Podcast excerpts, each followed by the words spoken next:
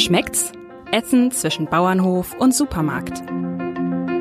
Der Ernährungspodcast des Hamburger Abendblatts. Der heutige Podcast wird Ihnen präsentiert von Rewe. Wir von Rewe wissen, dass sich aus kleinen Dingen Großartiges entwickeln kann. Deshalb fördert die Rewe Lokalpartnerschaft gezielt kleine und mittlere Betriebe vor Ort. So stärken wir den ländlichen Raum und helfen, das Wissen und die handwerklichen Fähigkeiten zu bewahren. Hochwertige Lebensmittel aus der Region sind die Früchte unserer Arbeit, weil Wertschöpfung vor Ort beginnt. Die Rewe Lokalpartnerschaft für eine nachhaltige Zusammenarbeit mit lokalen Lieferanten und Erzeugern. Weitere Informationen unter regional.rewe.de. Ja, willkommen, liebe Hörerinnen und Hörer, bei unserem Podcast rund um äh, die Themen Essen, Ernährung und Genuss. Es ist Herbst und somit Pilzzeit und äh, deshalb haben wir Thorsten Jonas zu Gast. Herzlich willkommen. Ja, hallo.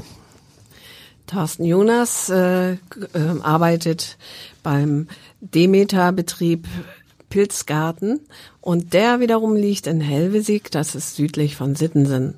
Seit 1996 produziert die Pilzfarm zunächst Shiitake-Pilze, inzwischen auch viele andere. Und Thorsten Jonas stieg 2003 als Betriebsleiter dort ein und wurde ein Jahr später Geschäftsführer. Inzwischen hat diese Pilzfarm 65 Mitarbeiter, ist also ein größerer Betrieb und ich glaube die größte Pilzfarm von Demeter überhaupt. Und sie werden uns jetzt einfach mal in die Welt der Pilze entführen. Und da bietet sich natürlich als Eingangsfrage ein, was braucht denn eigentlich so ein Pilz zum Wachsen? Ja, also um das mal einzuordnen, Pilze äh, sind eben uns Menschen, also den Tieren näher als den Pflanzen. Das heißt, sie brauchen grundsätzlich erstmal organische Stoffe, äh, aus denen sie dann ihre Energie gewinnen. Das können äh, kann sein eben Holz, altes Holz oder äh, alte Laubblätter. Also alles, was irgendwo abstirbt in der organischen Welt, wird auch von Pilzen besiedelt. Äh, weiterhin brauchen Pilze dann äh, in ihrem Stoffwechsel äh, äh, Sauerstoff, wie wir Menschen eben auch, äh, atmen dann äh, Kohlendioxid aus und sie brauchen äh, sehr viel Wasser, weil der Pilzkörper an sich anders als wir uns Körper vorstellen, sage ich mal, besteht bei einem Pilz aus einem fädigen Geflecht und der Pilz, der steckt, ja, manche wünschen sich das, mit seinem Körper mitten in der Nahrung. Das heißt, die Fäden durchziehen sein, seine Nahrung, das Holz zum Beispiel oder das Stroh. Und aus seinen Fäden heraus entlässt er eben Enzyme, die dann eben die äh, Stoffe abbauen und die Bruchstücke nimmt der Pilz dann wieder auf. Und für den Hin- und Hertransport braucht er sehr viel Wasser. Wir sagen auch immer gerne, wir sind eigentlich, sind wir Spezialisten in der Produktion von schnittfestem Wasser, weil Pilze eben nun mal weit über 95 Prozent Wasser enthalten. Und so leben sie halt auch. Das heißt, sie brauchen Wasser, sie brauchen äh, äh Sauerstoff und eben äh, große organische Verbindungen. Bei Frischpilzen bieten Sie, wenn ich das richtig weiß, acht äh, Sorten oder Arten an. Vom Kastanienseitling bis zum weißen Buchenpilz, Champignons, Pfifferlinge sind nicht dabei. Dabei sind das doch eigentlich die populärsten Pilze. Ähm, warum verzichten Sie drauf? Oder täusche ich mich, dass, äh, dass es die populärsten Pilze sind? Ja, man kann das, wir können da mal so ein bisschen eine Einteilung vornehmen, die ist so ein bisschen frei nach Thorsten Jonas jetzt. Und zwar, äh, wir bauen holzzersetzende Pilze an. Das heißt, damit unsere Pilze wachsen, ähm, bauen wir, wenn man so will, Baumstämme nach. Ähm, die Champignons dagegen, die gehören zur Gruppe der Kompostpilze, könnte man sagen. Um Champignons anzubauen, braucht man einen sehr stickstoffreichen organischen Abfall und da wird meistens Hühnertrockenkot eingesetzt. Man könnte also auch sagen, dass die Massentierhaltung in der Tat die Möglichkeit erschafft, damit so viele Champignons angebaut werden. Und wenn man sich unseren Betrieb anschaut mit den holzzersetzenden Pilzen und ungefähr 10 Tonnen die Woche, muss man wissen, dass ein Champignonbetrieb, äh, ja, die, die größten, die machen 500 Tonnen die Woche. Das sind also richtig große äh, Industrieanlagen. Wir könnten mit, unseren, mit unserer Technik und unseren Möglichkeiten keine Champignons anbauen und umgekehrt könnte der Champignonanbauer jetzt nicht einfach morgen umstellen und unsere holzzersetzenden Pilze anbauen. Ja, und die dritte Gruppe, das sind dann die Mykorrhiza-Pilze oder man kann erstmal sagen Wildpilze, die aller, allermeisten Wildpilze, äh, die leben in der Weise, dass ihr fädiges Geflecht, also ihr Körper, das Myzel, in einer engen Lebensgemeinschaft, einer sogenannten Symbiose mit Pflanzen äh, lebt. Und diese Symbiose, die kann man schwer ersetzen. Das heißt, man ist nicht in der Lage, das Myzel auf äh, irgendwelchen organischen Stoffen mal so wachsen zu lassen, so wie wir das können, sondern man braucht tatsächlich immer den, den Pflanzenpartner. Und die wichtigsten essbaren Mykoritzen, die wir so kennen, die Fruchtkörper sind das ja dann am Ende nur, das wäre dann eben, wie Sie es gesagt haben, der Pfifferling, der Steinpilz, die Trüffel, aber auch Fliegenpilze etc. Fast, fast, also die, sehr, sehr viele, die Poren tragen, sind eben in der Tat Mykorrhiza-Pilze. Und das ist zu kompliziert oder kann man die gar nicht? Also Trüffel ähm, werden ja manchmal angebaut, aber Pfifferlinge zum Beispiel werden die gar nicht äh, da, gezogen. Sind das alles die, die man so in den Supermärkten finden, wild gesammelte oder wie stelle ich mir das vor? Genau, also Aha, alle Steinpilze okay. und Pfifferlinge, das sind alles grundsätzlich Wildsammlungen. Ah, ja. Meistens aus osteuropäischen Ländern, weil hier in Deutschland ist das kommerzielle Vermarkten von Wildsammlungen nicht erlaubt. Bei den Trüffeln ist es so, da der Kilopreis da ja auch mal schnell viele, viele hundert Euro betragen kann, gibt es einen kleinen Umweg. Man kann halt in Gewebekultur, das heißt im Reagenzglas, äh, hergehen, dieses Myzel wachsen lassen. Dann kann man im Reagenzglas oder in einer Petrischale Pflanzen entstehen lassen also kleine Bäume, Haselnuss oder äh, Buchen oder sowas und äh, kultiviert die in einem in einem Nährboden eben weiter, bis die Wurzeln tragen, bringt das zusammen und kann eben beobachten, ob tatsächlich an dem kleinen Setzling sich eine Mykorrhiza, also eine Verbindung zwischen den Wurzeln dieser Pflanze und dem äh, Trüffel ausbildet oder nicht. Und die, die, wo sich's ausbildet, werden weiter kultiviert, werden dann langsam in weniger keimfreie Bedingungen überführt und am Ende in situ, also am Ort, auf ein Feld gepflanzt. Und dann hat man dort irgendwann Trüffel garantiert, also ein Trüffelfeld. Der ganze, der ganze Zyklus dauert etwa sieben bis zehn Jahre. Schon mal ausprobiert? Nein. Also wenn ich, wenn ich, wenn ich rausfinden würde, wie das geht mit den Trüffeln auf sogenannten Schützsubstraten, also nicht diesen langen, langen Umweg zu nehmen, wer das, oder andersrum, wer das rausfindet, der wird wahrscheinlich darüber Vorträge halten dürfen und wird geadelt von, von diversen Universitäten und muss das nicht mehr selber machen. Die Pilzsaison beginnt ja, also ist jetzt mitten im Gang äh, im Herbst. Äh, Pfifferlinge sind, sind ja schon deutlich länger erntereif. Äh, Im Spätsommer geht das, glaube ich, schon los. Ähm, bis wann ist denn Ihre Saison eigentlich? Weihnachten ist ja noch voll volles Geschäft, denke ich mal. Ja, also man Pilzsaison, wenn man jetzt von den Wildpilzen her schaut, äh, Pilze fruchten, äh, irgendeiner fruchtet immer, das ganze Jahr über. Aber die Hauptzeit bei uns hier in unseren Breiten, die liegt so bei äh, September, Oktober rum. Da äh, erscheinen die meisten und Sie haben recht, Ende Juli oder im Juli rum haben wir dann auch schon mal Pfifferlinge. Dann geht das im Handel eben auch über die verschiedenen äh, Länder, wo die wo, äh, über die verschiedenen Herkünfte, man also eine ganze Weile Pfifferlinge. Wir reden als Anbauer von der Saison eher losgelöst von dem von dem, was in der Natur passiert. Wir können ganzjährig anbauen aber wir merken eben, der Markt fängt an, Ende August geht das langsam los, ähm, dass Pilze mir nachgefragt werden, dass eben auch wieder Speisen gegessen werden, wo das sehr gut zu passt. Und dann geht unsere Saison eigentlich bis Ostern, kann man sagen meist so bis in den Mai hinein, also wo es auch von den Temperaturen noch so ist, dass man, wenn Sie jetzt sich selber mal nachspüren, wann hat man Lust vielleicht so auf so ein warmes Gericht, dann passt das eben äh, ganz gut mit diesen Zeiten zusammen.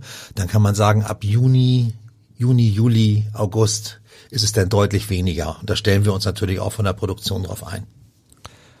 Wobei der Pilz ja eigentlich ein leichtes Gericht ist, könnte man auch im Sommer sehr gut oder kann man ja auch im Sommer ganz hervorragend äh, einsetzen. Ne? So wasserhaltig wie er ist und ist, ist großartig, genau, zum Grillen. Also ich finde das auch super. Wir verkaufen ja auch im Sommer noch Pilze. Wir machen ja nicht zu, aber mhm. es sind dann eben deutlich weniger. Wir fahren gut 30 Prozent runter. Ne, das ist also, man merkt eben auch, Leute sind im Urlaub, fahren woanders hin. Das macht sich am Markt dann eben in der Weise äh, bemerkbar. Wir freuen uns irgendwo auch drüber, weil wir brauchen ja auch einen Urlaub. ist dann meist so, dass in, in der in der Phase doch so viele Mitarbeiter auch im Urlaub sind, dass eben die, die noch da sind, doch äh, genauso viel zu tun haben wie in der Saison. haben Sie einen Lieblingspilz? Ja, leider nicht so genau. Es ist ja meist so, der, der erste Platz ist immer schwer zu vergeben. Aber ich würde sagen, die Samthaube, ne, das ist der südliche Pappelschüppling. Also so klingt das, wenn man das trivial äh, beschreibend ausdrückt. Und man hört schon heraus, der wächst in der Natur gerne auf Pappelholz, auf umgestürzten Pappeln. Ähm, wir können den mit unseren Methoden noch anbauen, das tun wir auch, allerdings nicht in der, in der Menge, wie wir den Kräuterseitling oder den Shiitake produzieren. Was ein wenig damit zu tun hat, dass der sich, äh, ja, ich sag gerne in meiner Signatur, in meiner E-Mail-Signatur steht immer gerne, äh, dass also die Samthaube mein Lieblingspilz ist, äh, weil sie sich eben seit 20 Jahren erfolgreich meinen Zuchtversuchen widersetzt. Also es ist äh, einer, der sich nicht reproduzierbar so gut herstellen lässt. Und er ist aber trotzdem super lecker. Wie würden Sie denn eine Samthaube zubereiten oder wie, wie mögen Sie Pilze generell am liebsten? Um einen Pilz richtig zu schmecken, finde ich ihn am besten, ja, man kann sagen plain, also ohne, ohne viel Schnickschnack, einfach ein neutrales Öl, sehr heiß machen. Beim Braten nicht zu viel rühren, auch noch nicht mit dem Zwiebelchen arbeiten. Das kommt dann erst, würde ich, würde ich machen, wenn ich ihn probiert habe. Ähm, und die Samthaube, ja, in der Tat am liebsten auf einer Pasta. Und dann nehme ich dann doch, ein bisschen verfälschen tue ich da dann schon, ein wenig Sahne. Und wenn man da noch ein bisschen gemahlene Steinpilzpulver mit reinrührt, dann ist das nicht zu toppen. Wie schmeckt denn die Samthaube? Bisschen Samt, Richtung Steinpilz? Die geht, ja, das ist immer der Wunsch, dass das alles Richtung Steinpilz. Sie hat, sie hat einen Wildpilzgeschmack, das ist schon so, aber als erstes fällt auf, dass sie nach dem Braten noch knackig bleibt. Also das äh, Munderlebnis, sage ich mal, das äh, ist beim Pilzeessen finde ich sehr sehr wichtig. Also es gibt ja so Pilze, die sehr, ich sage jetzt mal schleimig daherkommen. Das ist also wirklich nicht jedermanns Sache. Und äh, die Samthaube selber ist sehr knackig. Und der Sohn unserer Verkaufsleitung hat mal gesagt, ähm, die schmecken wie Käfer, worauf die Mutter fragte, woher weißt du das denn? Weil in der Tat, wenn man raufbeißt, knackt das so leicht. Und er hat im Abgang eine leichte Pfeffernote, der, der, die Samthaube. Ist aber schwer zu bekommen, wenn ich sie da richtig verstehe, oder? Genau, es ist also wirklich ein Pilz, den wir auch wirklich nur anbauen zwischen, ja, man kann sagen, jetzt geht's langsam los, Ende September, Oktober und dann bis zum Mai ran. Ähm, aber die Mengen sind eigentlich viel zu gering, die wir da anbieten können. Wir haben dann vielleicht 100 Kilo die Woche und das bei einem Gesamtvolumen von 10 Tonnen, das ist äh, verschwindet dann auch. Dieser Pilz ist aber sehr berühmt und wird fast extensiv angebaut in Italien. Da heißt er Pio Pino. Da ist er also wirklich richtig bekannt. Hier in Deutschland ist er eben nicht so bekannt. Das heißt, wenn ich jetzt mit Ihnen so einen Pilz esse, werden Sie wahrscheinlich begeistert, würden ihn auch suchen. Wenn er aber im Geschäft steht und eben auch recht teuer dort angeboten wird und man noch nicht genau weiß, was mache ich damit, wie geht das, gehe ich vielleicht mit dem Gefühl nach Hause, äh, Mensch, großartig, was ich da bei dem Gemüsemann gesehen habe, aber ich habe dann doch Champignons gekauft.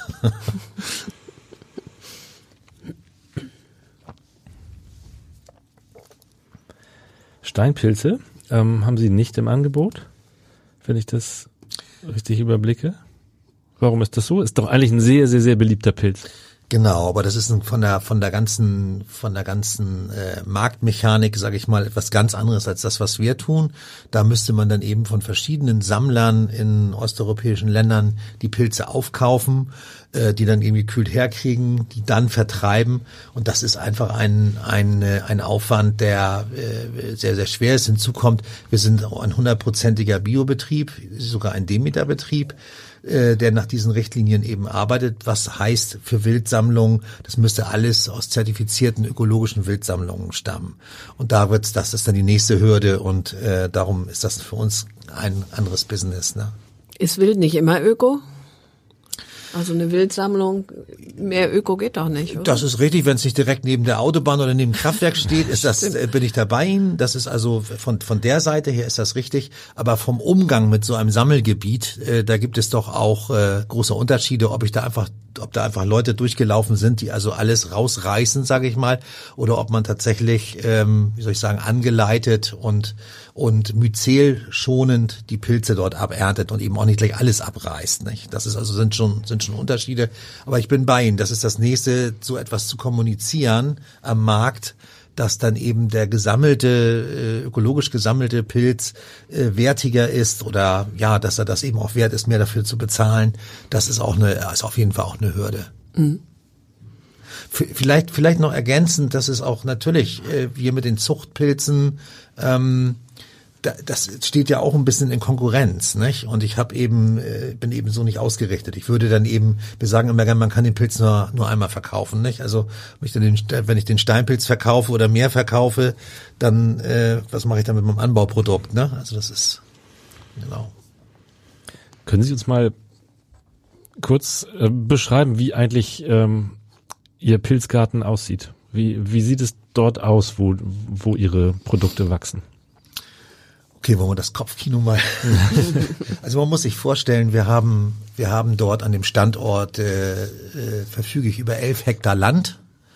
Und äh, auf diesem auf diesem Land stehen eben große Gebäude. Wir haben also einmal Reinraumbereiche, das heißt, das sind Bereiche, die äh, äh, pilzsporenfrei sind, in denen findet eben die Substratherstellung statt. Dann brauchen wir Bereiche, wo die Substrate sehr, sehr lange wachsen können, weil wenn man so ein Substrat hergestellt hat, das heißt Sägemehl, Kleie, Weizen, äh, Wasser, sage ich mal, wird abgefüllt zu drei Kilo.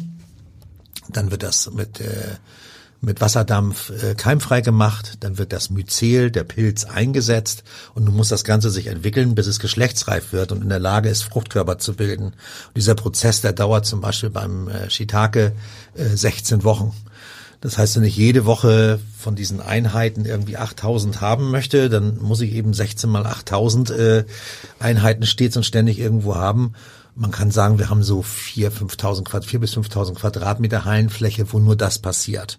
Das ist das, wenn man so will, die vegetative Phase, also das Großwerden äh, des Pilzes, bis er dann eben Früchte machen kann. Ja, und dann haben wir auf der anderen Seite ähm, haben wir zwölf Gewächshäuser. Äh, die haben jeweils so 350 Quadratmeter. Die sind nicht zu vergleichen mit einem Glashaus.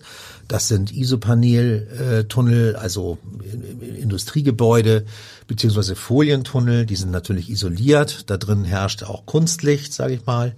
Und ansonsten alles an Gewächshaustechnik, was man braucht, um einen Pilz wachsen zu lassen. Das heißt eine Befeuchtung, äh, eine Belüftung. Wir können dort drin den CO2-Gehalt messen, können also sehen, können damit auch steuernd eingreifen, dass der Pilz zum Beispiel schneller wächst oder ein bisschen langsamer wächst. Ja, so muss man sich das bei uns vorstellen. Also herzlich eingeladen. Wie ist das mit der Ernte? Sie sagten eben 16 Mal brauchen wir dann eben diese Shiitake ähm, Strukturen.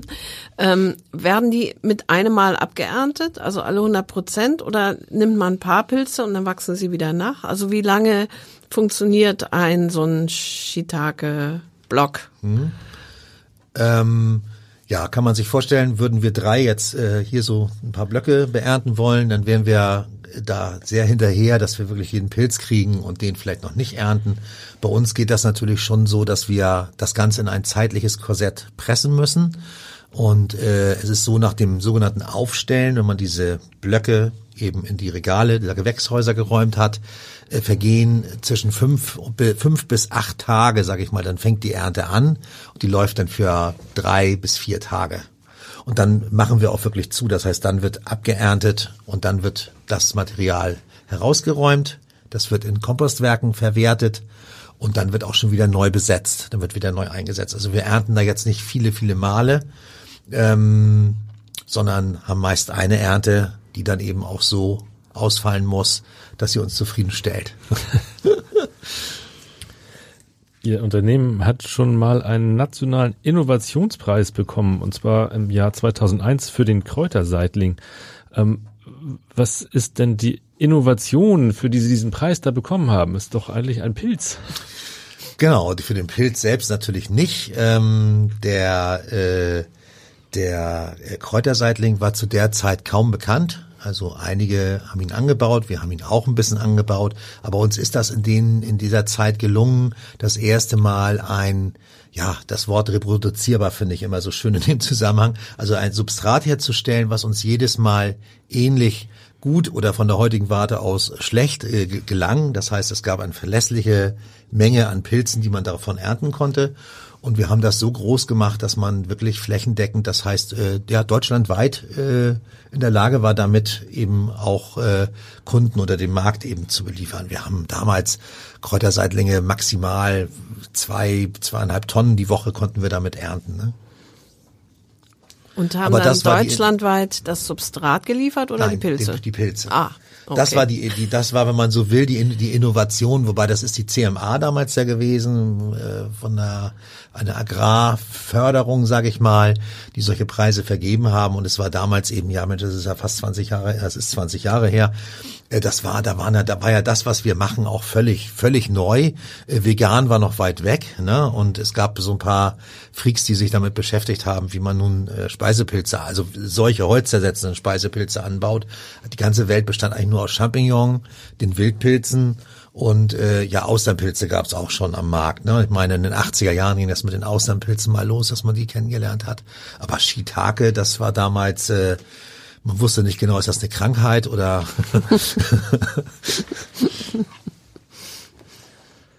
Ähm, bleiben wir mal kurz beim Kräuterseitling. Ähm, schmeckt der per se nach Kräutern? Er, wird ja mit Kräutern für gewöhnlich gemacht und serviert.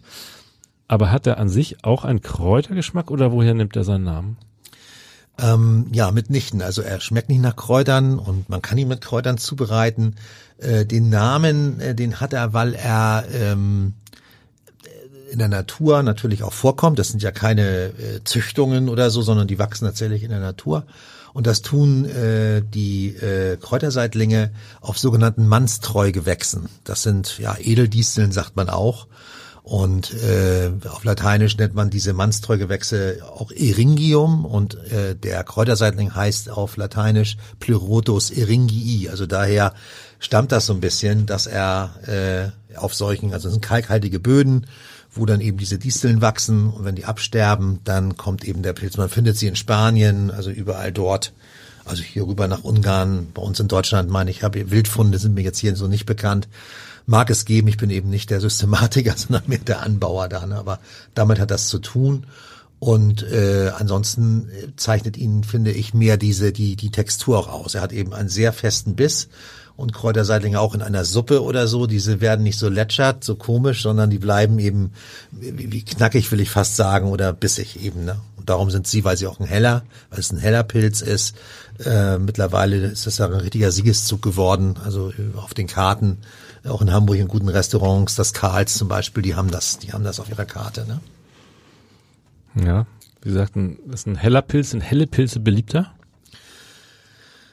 Ja, das ist in Deutschland ist das tatsächlich so, dass äh, äh, bei uns hier ja helle Pilze, es ist rein und sauber. Das hat mit mit dieser Geschichte zu tun. Und ich erinnere mich vage daran, dass meine Oma früher Champignons geschält hat. Champignons waren früher ja aus der Kultur her auch nicht so sauber, weil die Deckerde ist meistens Torf, der ist eben ja dunkel und da waren dann so Anhaftungen und äh, dann hat man die Dinger geschält. Natürlich auch äh, muss man heute nicht und sollte man auch nicht tun und daher stammt das, glaube ich. Während der Shiitake im Gegensatz ja eher ein ja ein brauner Pilz ist, man denkt da mehr an ja, wirklich mehr an Steinpilz oder an einen Waldpilz. Und wenn man ihn isst, stellt man eben fest, er hat einen sehr speziellen Geschmack, bisschen knoblauchartig. Der Japaner sagt Umami, nicht? Also das muss man, das, das, das, dem, dem muss man erstmal nachspüren, das muss man mögen. Und äh, ja, von daher ist der Kräuterseitling vielleicht von seinem Geschmacksprofil etwas neutraler, also auf jeden Fall neutraler als der Shiitake. Und das kommt eben gut an bei einer, ja man sagt massenkompatibel, nicht? Und das ist der dann doch sicherlich eher als der Shiitake. Sie hatten eben schon gesagt, wie viel Tonnen Sie im Jahr produzieren. Waren es zehn? Was heißt denn das eigentlich pro Tag? Ich kann das gerade ohne Taschenrechner nicht überblicken. Ja, unsere Jahresproduktion liegt so zwischen 400 und 500 Tonnen. Und das ist, äh, hatte ich vorhin schon mal ganz kurz angedeutet, das ist so das, was große Champignonanlagen in einer Woche machen. Ähm, das heißt, äh, Wochenproduktion bei uns zwischen sieben und zehn Tonnen, so sieht es aus.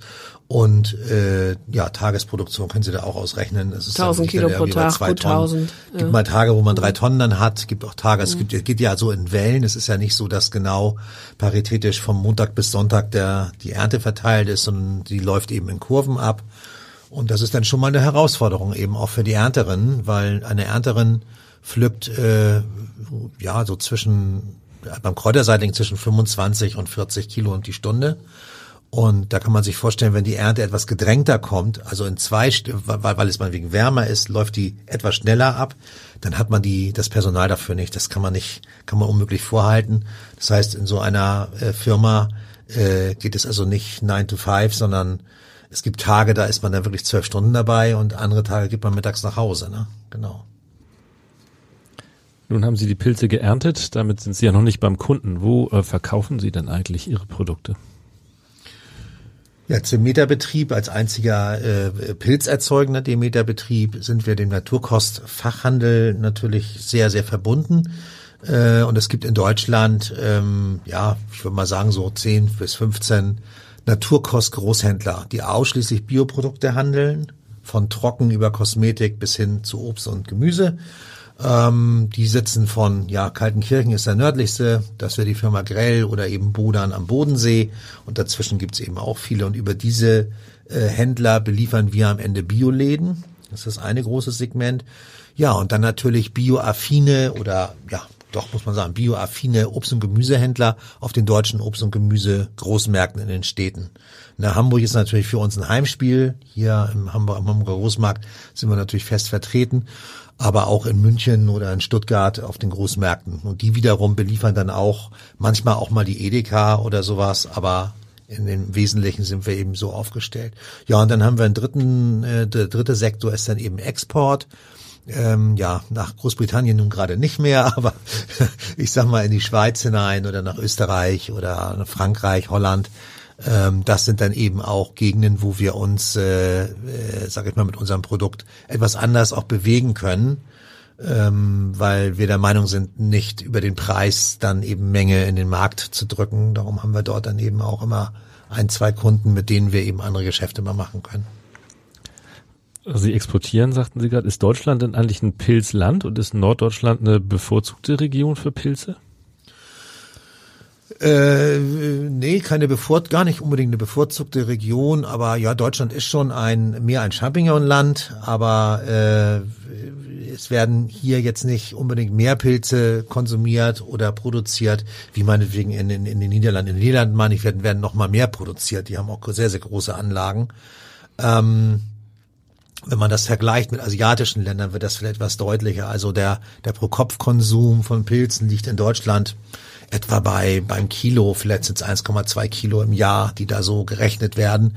Und da kann man in, äh, in Japan eben, geht man eher von, von, von 6 Kilo aus. Ne? Also ja, nur Japan hat aktuell um die 60.000 Pilzzüchter. Das ist eine unvorstellbare Zahl von Menschen oder Firmen, die sich damit befasst. Und wenn sie so große Industrien haben, bilden sich eben Zweigindustrien drumherum, eben Maschinenbau zum Beispiel was ein Grund ist, warum wir Maschinen und solche Dinge eben gerne in Asien oder ja, wir, wir kaufen das in Asien, weil wir es hier einfach nicht kriegen. Hier müsste man das Rad eben neu erfinden. Ne? Was macht Pilze eigentlich so gesund? Also die gelten, glaube ich, als, als gesundes Lebensmittel. Ja, also äh, zunächst äh, kann man sagen, Pilze enthalten eben sehr viel, sehr wenig Kohlenhydrate, was eben dem geschuldet ist, dass sie einen sehr hohen Wasseranteil hatten. Das, schnittfeste Wasser erwähnte ich schon. Das heißt, sie sie haben relativ viel Volumen mit relativ wenig Energie. Das ist der erste Punkt. Der zweite äh, ist, dass äh, Pilze ähm, Beta-Glucane enthalten. Das sind sehr sehr große Zucker denen man Cholesterin regulierende Wirkungen äh, nachsagt, muss ich hier ja sagen. Ähm, dann enthalten Pilze natürlich auch Vitamine. Viele Pilze enthalten die Vorstufe fürs Vitamin D, das Ergosterol. Ähm, und schlussendlich haben sie in manchen Pilzen, zum Beispiel den Shiitake-Pilzen, einen Stoff, der heißt Lentinan, äh, der wird in der, ja, ich sag mal, in der aktuellen Krebsforschung viel beachtet, vor allen Dingen in der Prävention und in der Nachsorge.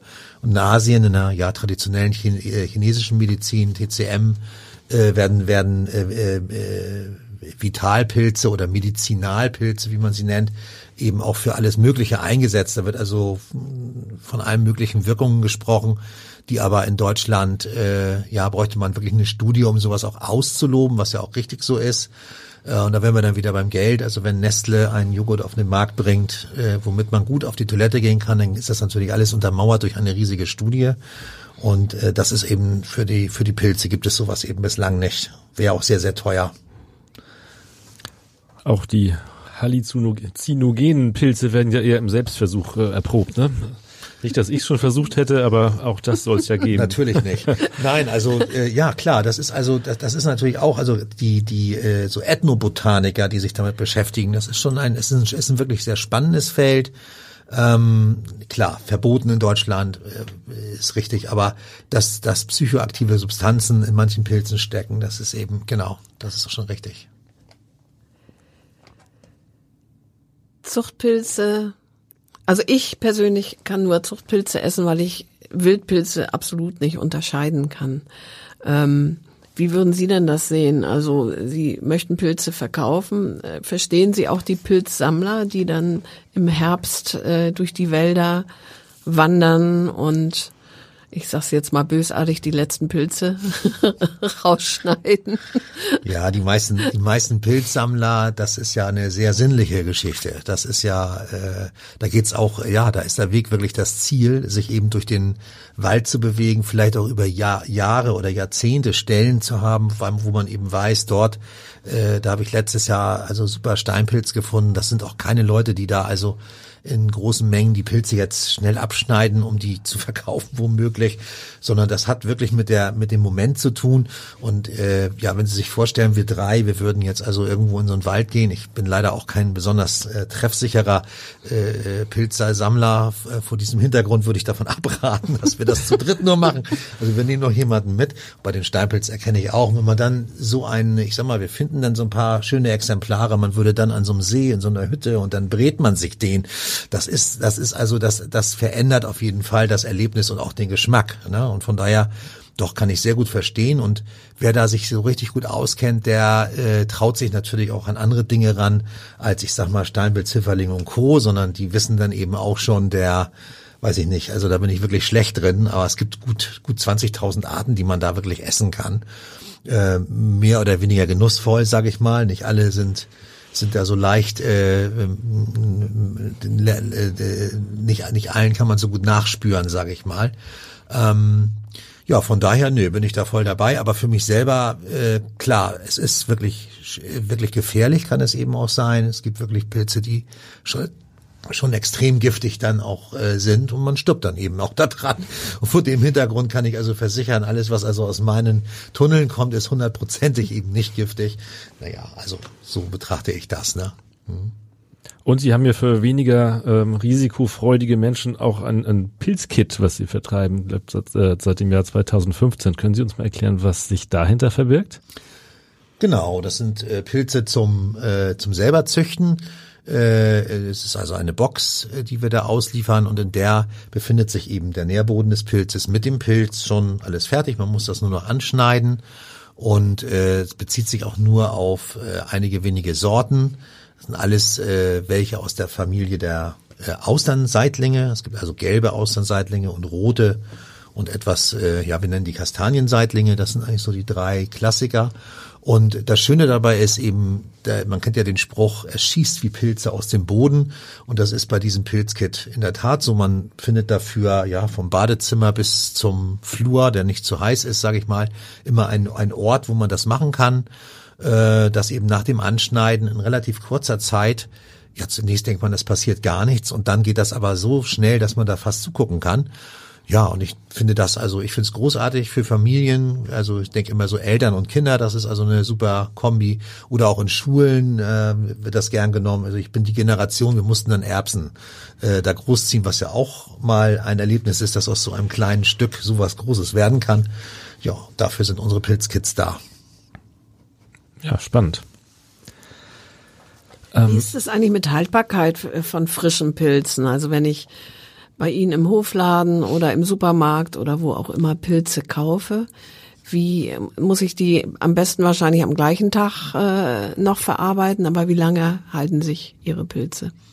Ja, von der Verderblichkeit her kann man Pilze äh, ansiedeln, so im Bereich, wo Fische auch sich befinden. Also man sollte die Kühlkette auf jeden Fall einhalten. Das heißt, wenn Sie sich Pilze gekauft haben, ähm, sollten Sie sie auf jeden Fall aus Ihrer Verpackung, wenn Sie die in der Schale gekauft haben, auf jeden Fall rausnehmen, in einen Durchschlag vielleicht geben. Ne? So, so, ein, so ein Durchschlag sind so Nudelsiebe, ne? wo man die dann reinlegt, mit einem Handtuch bedeckt und dann vielleicht in seinem Kühlschrank, in das, wenn man so ein Fach hat, so ein, so ein Frischfach für Gemüse. Und dort lässt sich eigentlich äh, Kräuterseitling Shiitake halten gut und gerne eine Woche durch. Mhm. Ja? Also vom, vom Pflücken bis zum Essen zwei Wochen wir lagern natürlich bei zwei Grad. Ne? Das ist also wirklich kalt. Kühlschrank macht so acht, neun Grad. Vor dem Hintergrund nach dem Kaufen, ja, haben Sie ein paar Tage Zeit. Und ich würde mich da auch immer ein bisschen auf meine Nase verlassen, weil also Pilze auch Eiweiß enthalten. Und wenn dieses Eiweiß verdirbt, fängt es an zu riechen. Also äh, Austernpilze zum Beispiel oder Champignons fangen an, wirklich nach, äh, ja, nach Fisch zu riechen, sage ich mal so. Und dann sollte man wirklich Abstand davon nehmen. Ne? Trocknen Sie auch Pilze oder, oder haben Sie einen Tipp für Leute, die mal zu Hause Pilze trocknen möchten? Wir trocknen selber auch. Ähm, wir handeln vor allen Dingen, da fällt mir jetzt gerade erst ein, wo Sie das so sagen. Ähm, wir handeln auch in großen Mengen Trockenpilze, dann wirklich Steinpilze und Pfifferlinge, die wir an Verarbeiter verkaufen. Das sind dann ökologische Wildsammlungen, die aber in den Herkunftsländern getrocknet wurden. Wir verarbeiten oder lassen die dann verarbeiten, lassen daraus Granulate oder Pulver machen und das geht dann in, äh, ja, Sie kennen so Brot, vegetarische Brotaufstriche, Tofu und so weiter. Das sind dann unsere Abnehmer für solche, für solche Produkte. Sel selber trocknen, äh, selber trocknen geht natürlich auch. Da ist äh, der, der, der Tipp oder mein Tipp dann, wie bei allem, was man trocknet, möglichst niedrige Temperaturen anzusetzen. Also irgendwas bei vielleicht 38 Grad, 35 Grad. Also um Gottes Willen nicht äh, damit 100 Grad drauf braten. Und mit Wildpilzen macht man das ja ganz gerne, dass man die trocknet. Mit den Zuchtpilzen ist es eben so, Shiitake kann man gut trocknen. Der ist auch hinterher, wenn man ihn äh, reanimiert, sage ich mal, also wieder einweicht, ähm, gibt er ordentlich Geschmack. In Asien ist übrigens äh, traditionell ein Trockenpilzmarkt, weil natürlich vor tausend Jahren, als die angefangen haben, äh, das nutzbar zu machen für den Menschen, gab es keine Kühlschränke. Und so ist das auch geblieben. Das heißt also, ein Japaner, der meine frischen Pilze isst, der wird vermutlich äußern, dass das Ding kein Aroma hat, weil wenn Sie einen Pilz reanimieren, also einen getrockneten Pilz einweichen, äh, kriegt er nicht wieder die gleiche Menge an Wasser äh, zurück, die er mal äh, als Frischpilz hatte. Und ergo sind die Aromastoffe eben auch konzentrierter vorhanden und es gibt so einen leichten Chewy-Effekt, also so, so einen Kau-Effekt. Die sind dann eben auch nicht so, ich sag mal, so weich, wie so ein Frischpilz sein kann, sondern man muss da schon so ein bisschen drauf rumkommen. Wenn man daran gewöhnt ist, dann ist der Frischpilz erstmal nicht das, was man möchte. Aber wie gesagt, Wildpilze, niedrige Temperatur, gute Luftumwälzung, kann man gut trocknen. Oder eben in der Sonne, ne? wenn man die Möglichkeit hat äh, und es draußen mal nicht regnet, kann man das auch prima in der Sonne machen. Wenn Sie sich Pilze zubereiten, äh, schneiden Sie viel ab? Es gibt da ja ganz unterschiedliche Herangehensweisen. Ne? Viel abschneiden, wenig abschneiden, bürsten, nicht bürsten. Was sind da Ihre äh, Tipps? Mein, äh, mein Tipp ist ein, okay, fangen wir wieder an. Wildpilze, ähm, klar, wenn man jetzt so einen Steinpilz gefunden hat, den muss man schon anders putzen, weil da eben sehr viel Erde dran ist. Man muss eben schauen, war die Made vielleicht schneller und sind es schon viele Maden? Dann muss man die natürlich rausschneiden. Also Maden und Erde haben unsere Pilze natürlich nicht anhaften. Man schaut bei unseren Pilzen eher auf die Schnittstelle.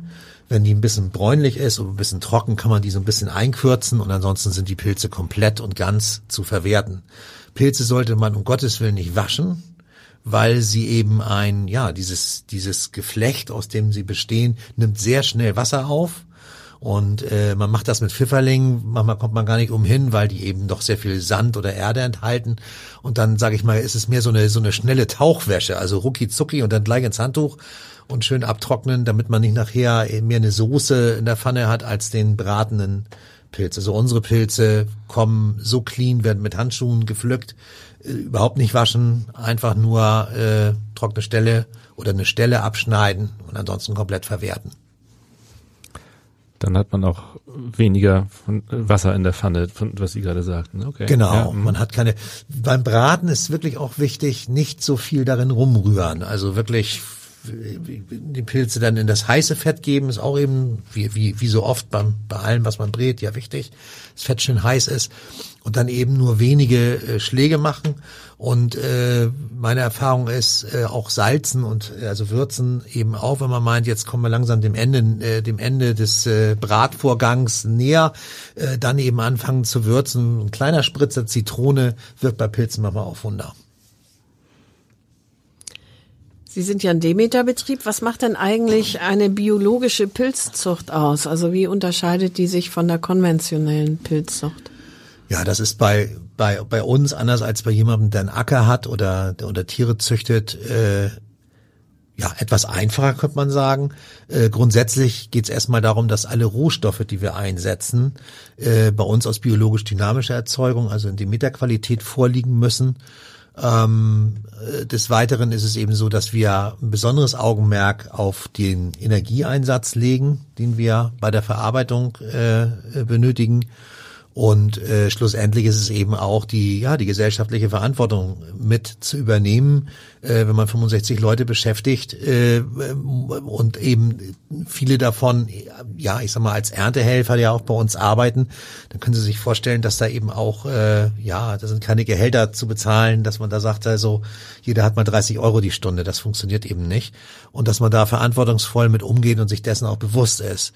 Das ist äh, zumindest uns wichtig. Aber das steht auch in den Richtlinien natürlich irgendwo mit drin. Aber ich bin der Meinung, dass natürlich auch viele äh, konventioneller Pilzanbauer äh, wird da eben auch drauf achten, dass er, ähm, ja, wie soll ich sagen, ähm, mit, mit Wertschätzen mit seinen Leuten umgeht. Also das ist eigentlich schon mal die Grund. Wobei ich denke gerade an Corona, da waren noch ein paar Vorfälle. Naja, lassen wir das. Also Sie wissen, was ich meine, nicht? Also das ist da, da sind eben verschiedene Akteure unterwegs, ne? Und äh, das ist, das sind uns eben wichtige Dinge. Und bei Demeter äh, ist es tatsächlich so, es ist ja das horntragende Vieh in einem Demeter-Betrieb äh, wirklich ein sehr entscheidendes Element. Das klingt manchen etwas esoterisch. Ich sage auch mal gern, das ist so ein bisschen Homöopathie der Landwirtschaft. Und wir haben tatsächlich mittlerweile Rinder, auch wenn wir die nicht selber führen, so ist es doch unser Land. Und dort haben wir dann eben äh, ja die Rinder dort eben mit stehen und laufen und äh, ja, die kriegen nur noch Kälber und so weiter. Und das hat auch eine Wirkung auf die Mitarbeiter, die eben dort ja auch, also ich sag mal Pause machen und das eher eben auch wahrnehmen und äh, ja Gott, ansonsten ist es wirklich eine, eine harte, eine harte Arbeit auch, ne, den ganzen Tag Pilze zu pflücken. Ist also wirklich, äh, darum leben wir von der Personalstruktur jetzt nicht mit Menschen, die äh, 30 Jahre jetzt bei uns Pilze pflücken, wo wir sehr langjährige Mitarbeiterinnen und Mitarbeiter haben, wir haben halt auch viele äh, Saisonkräfte, nennen wir das, die so für sechs Monate oder auch mal für ein Jahr kommen. Also doch eine relativ hohe Fluktuation, ne? logischerweise, weil die, das ist kein Job, wo man sagen kann, gut, das mache ich bis an mein Lebensende. Und äh, das wiederum führt dazu, dass wir also die 65 Leute ja aus 16 Nationen, nicht? Also das ist also äh, Integration pur, nicht? Also da sind wir alle dann auch gefordert und das unterschätzt man manchmal auch ein bisschen, nicht? Weil das eben auch sprachliche Probleme gibt. Und Sie beim Hamburger Abendblatt, denke ich, Sie kennen das auch. Wenn der eine mit dem anderen redet, heißt das noch gar nicht, dass man sich auch verstanden hat, also Sender, Empfänger etc. Und das ist natürlich, wenn die Sprache noch dazukommt, also ein Element äh, oder ein Risiko mehr, dass Dinge äh, schiefgehen können. Und dann ist es eben manchmal so, dass am Anfang einer Katastrophe der gute Gedanke stand, nicht? Und ähm, ja, kurzum, dem, dem stellen wir uns in so einem äh, Biobetrieb äh, mit ganz besonderem Elan und ganz besonderer äh, ja, Empathie. Im Pflanzenbau ist ja ein großer Unterschied oft in der Düngung. Da haben Sie jetzt Hornspäne von Ihren Rindern. Und das zweite ist eben, sind ja Einsatz von Pflanzenschutzmitteln. Jetzt haben wir keine Pflanzen, sondern Pilze. Fungizide wären ganz schlecht, Pilzbekämpfungsmittel. Ähm, aber Sie sprachen vorhin von Maden. Also gibt es bei einer konventionellen Pilzzucht irgendwelche chemischen Abwehrmittel gegen was auch immer? Und wird da anders gedüngt? Also äh, genau, also mineralische Dünge ja sowieso nicht, weil wir ja Pilze anbauen. Ähm, was wir, was wir eben tun, wir düngen, wenn man das so nennen möchte. Wir nehmen ja nicht einfach Holz, sondern wir nehmen das Holz und sagen, okay, der Pilz, der kann ja Kohlenhydrate, Eiweiße und Fette abbauen äh, in dem Holz befindet sich eben ein Kohlenhydrat, Lignin und Zellulose. Das, darauf ist er geeicht. Aber er kann natürlich auch Stärke essen oder sowas. Und deswegen dünge oder füttere ich ihn, muss man eher sagen, mit Weizen äh, mit Weizenkleie, da steckt sehr viel Eiweiß drin und letztendlich mit Ölpresskuchen. Das sind so die Reste, die man gewinnt, wenn man zum Beispiel Sonnenblumenkerne ausdrückt, um das Öl zu gewinnen. Die Reste dann, die übrig bleiben, die kaufe ich ein und setze die als Fettquelle ein. Das ist also, das sind so, ist so, der, sind so die Düngevorgänge. Ne? Im Champignon-Bereich läuft es ein bisschen anders. Da haben die dann halt den äh, äh, die äh, ja die tierischen Ausscheidungen plus äh, äh, äh, sehr viel Gips brauchen die, sehr viel Stroh brauchen die, Torf brauchen die. Ist ein bisschen anders, aber auch dort wird konventionell nicht irgendwie noch zusätzlich was äh, draufgekippt, sage ich mal. Und äh, wenn Sie Pestizide ansprechen, es ist also tatsächlich so, dass man in früheren Zeiten äh, Substraten auch Fungizide beigegeben hat, weil wir machen diesen Aufwand ja, weil unser Pilz auch Konkurrenz hat in den niederen Pilzen, die also viel schneller wachsen. Das sind die, die wir Schimmelpilze nennen. Und da gibt es im konventionellen Bereich, allerdings nicht in Deutschland, aber wir wissen, dass das in anderen Ländern noch gemacht wird, durchaus den Moment, wo man eben Fungizide einsetzt. Ansonsten, äh, das ist uns natürlich verwehrt. Wir setzen überhaupt keine Pestizide an, also nichts, was irgendwas umbringen kann. Wir äh, regeln das durch sehr schnelle Zyklen, also dass wir nicht da wochenlang das Substrat irgendwie haben und warten, bis irgendwann Fliegenlarven entstehen oder ähnliches, und äh, zum Zweiten steuern wir mit dem Klima natürlich streng dagegen. Also wir können es für bestimmte Organismen kurzfristig sehr ungemütlich machen, indem es sehr trocken wird.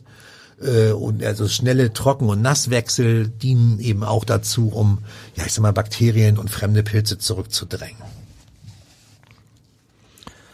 Wie ist denn eigentlich die CO2-Bilanz zum Beispiel eines, äh, eines Kilos ähm, Pilz äh, im Vergleich zum Kilo Gemüse? Denn so wie wir Menschen atmen die Pilze ja Sauerstoff ein und CO2 aus. Genau, also die Stehplatte, äh, wenn man so will, wenn man sich mal den, den Begriff des Kohlenstoffkreislaufs äh, vor Augen holt, dann ist es eben so, da gibt es eben aufbauende Organismen, das wären dann eben die Pflanzen und dann gibt es auf der anderen Seite abbauende.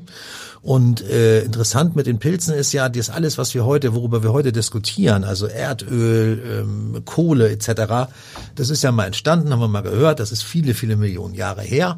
Und interessant ist allerdings, dass äh, damals noch, wenn es damals, wenn damals die Pilze, also wenn damals Pilze Zugang gehabt hätten zu diesem Material, dann hätten wir kein Erdöl noch keine Kohle. Da diskutiert die Wissenschaft eben, woran es genau liegt. Nicht? Entweder waren die wirklich noch nicht da, was man aber weiß, dass da schon Pilze gab, sondern man glaubt eher, äh, diese großen Bäume wuchsen in meist sumpfigen Gegenden, die sind dann umgefallen und waren dann praktisch unter Wasser, äh, wo dann eben auch ein Pilz nicht äh, äh richtig rankommt. Und konkret zu Ihrer Frage ist das natürlich der äh, äh, der Carbon Footprint, sage ich mal. Das damit beschäftigen wir uns aktuell. Wir sind mit einer einer Firma, die heißt Soil and More, die machen solche Studien, weil das ist ja hochkomplex rauszufinden, wo steht mein Pilz denn eigentlich? Also wenn ich die CO2-Bilanz mir jetzt angucken möchte. Und äh, da würde ich jetzt einfach mal den Tipp abgeben, also wir sind mitten dabei, das eben mal rauszufinden und mal mit Zahlen auch zu untermauern.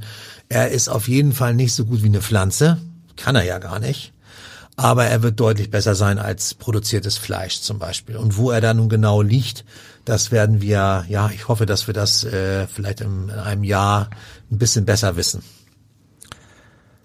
Ist der Pilzmarkt eigentlich Trends unterworfen oder, oder gibt es irgendwelche Neuerungen, die Sie auch mal präsentieren? Äh, eigentlich sind Pilze Pilze, ne? Ja, genau. Also mal, na, es gibt natürlich schon. Äh, wir beschäftigen uns auch mit äh, mit unseren Reststoffen, also auch mit mit äh, Resten aus Pilzen, sage ich mal, ähm, also aus Pilzfleisch. Daraus kann man auch äh, Nahrungsmittel machen, also Frikadellen oder ähnliches. Ja, und es gibt eine große Firma in Österreich, die daraus äh, Würste herstellt, ne? also eine Art Wurst ist eigentlich, finde ich, schon immer irreführend. Also was, was Wurstförmiges, sage ich mal, was man auch grillen kann, was aber dann wirklich kein äh, Fleisch enthält, sondern äh, ausschließlich äh, oder fast ja um die 70 Prozent äh, aus Kräuterseitlingen besteht das in dem Fall. Ähm, das wären so Neuerungen. Ähm, ansonsten neue Pilze oder ich meine einen neuen, schönen, schmeckenden Speisepilz. Äh, das bringt mir als Biologe natürlich Spaß, mal zu gucken, was kann man da noch so machen. Äh, wenn man das dann ein bisschen raus hat oder äh, denkt, das könnte es werden, äh, kommt natürlich der lange, steinige Weg, so etwas marktgängig zu machen. Nicht? Also wenn man überlegt, Sie hatten vorhin erwähnt, 2001 Innovationspreis für den Kräuterseitling, bis sie damit Geld verdient haben und es wirklich richtig ins Laufen kam, das sind locker 15 Jahre vergangen. Und das macht eben, die Marktdurchdringung ist dann eben, wenn man dann da so ein paar hundert Kilo hat, einfach, äh, es ist einfach zu gering.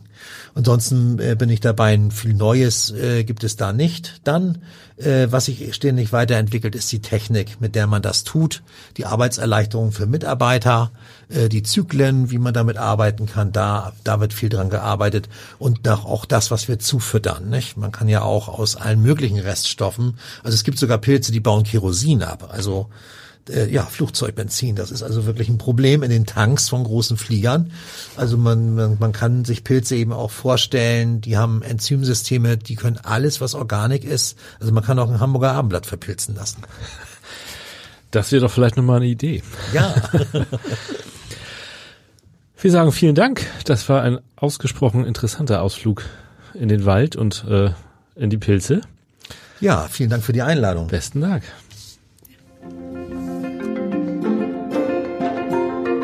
Weitere Podcasts des Hamburger Abendblatts finden Sie auf abendblatt.de slash podcast.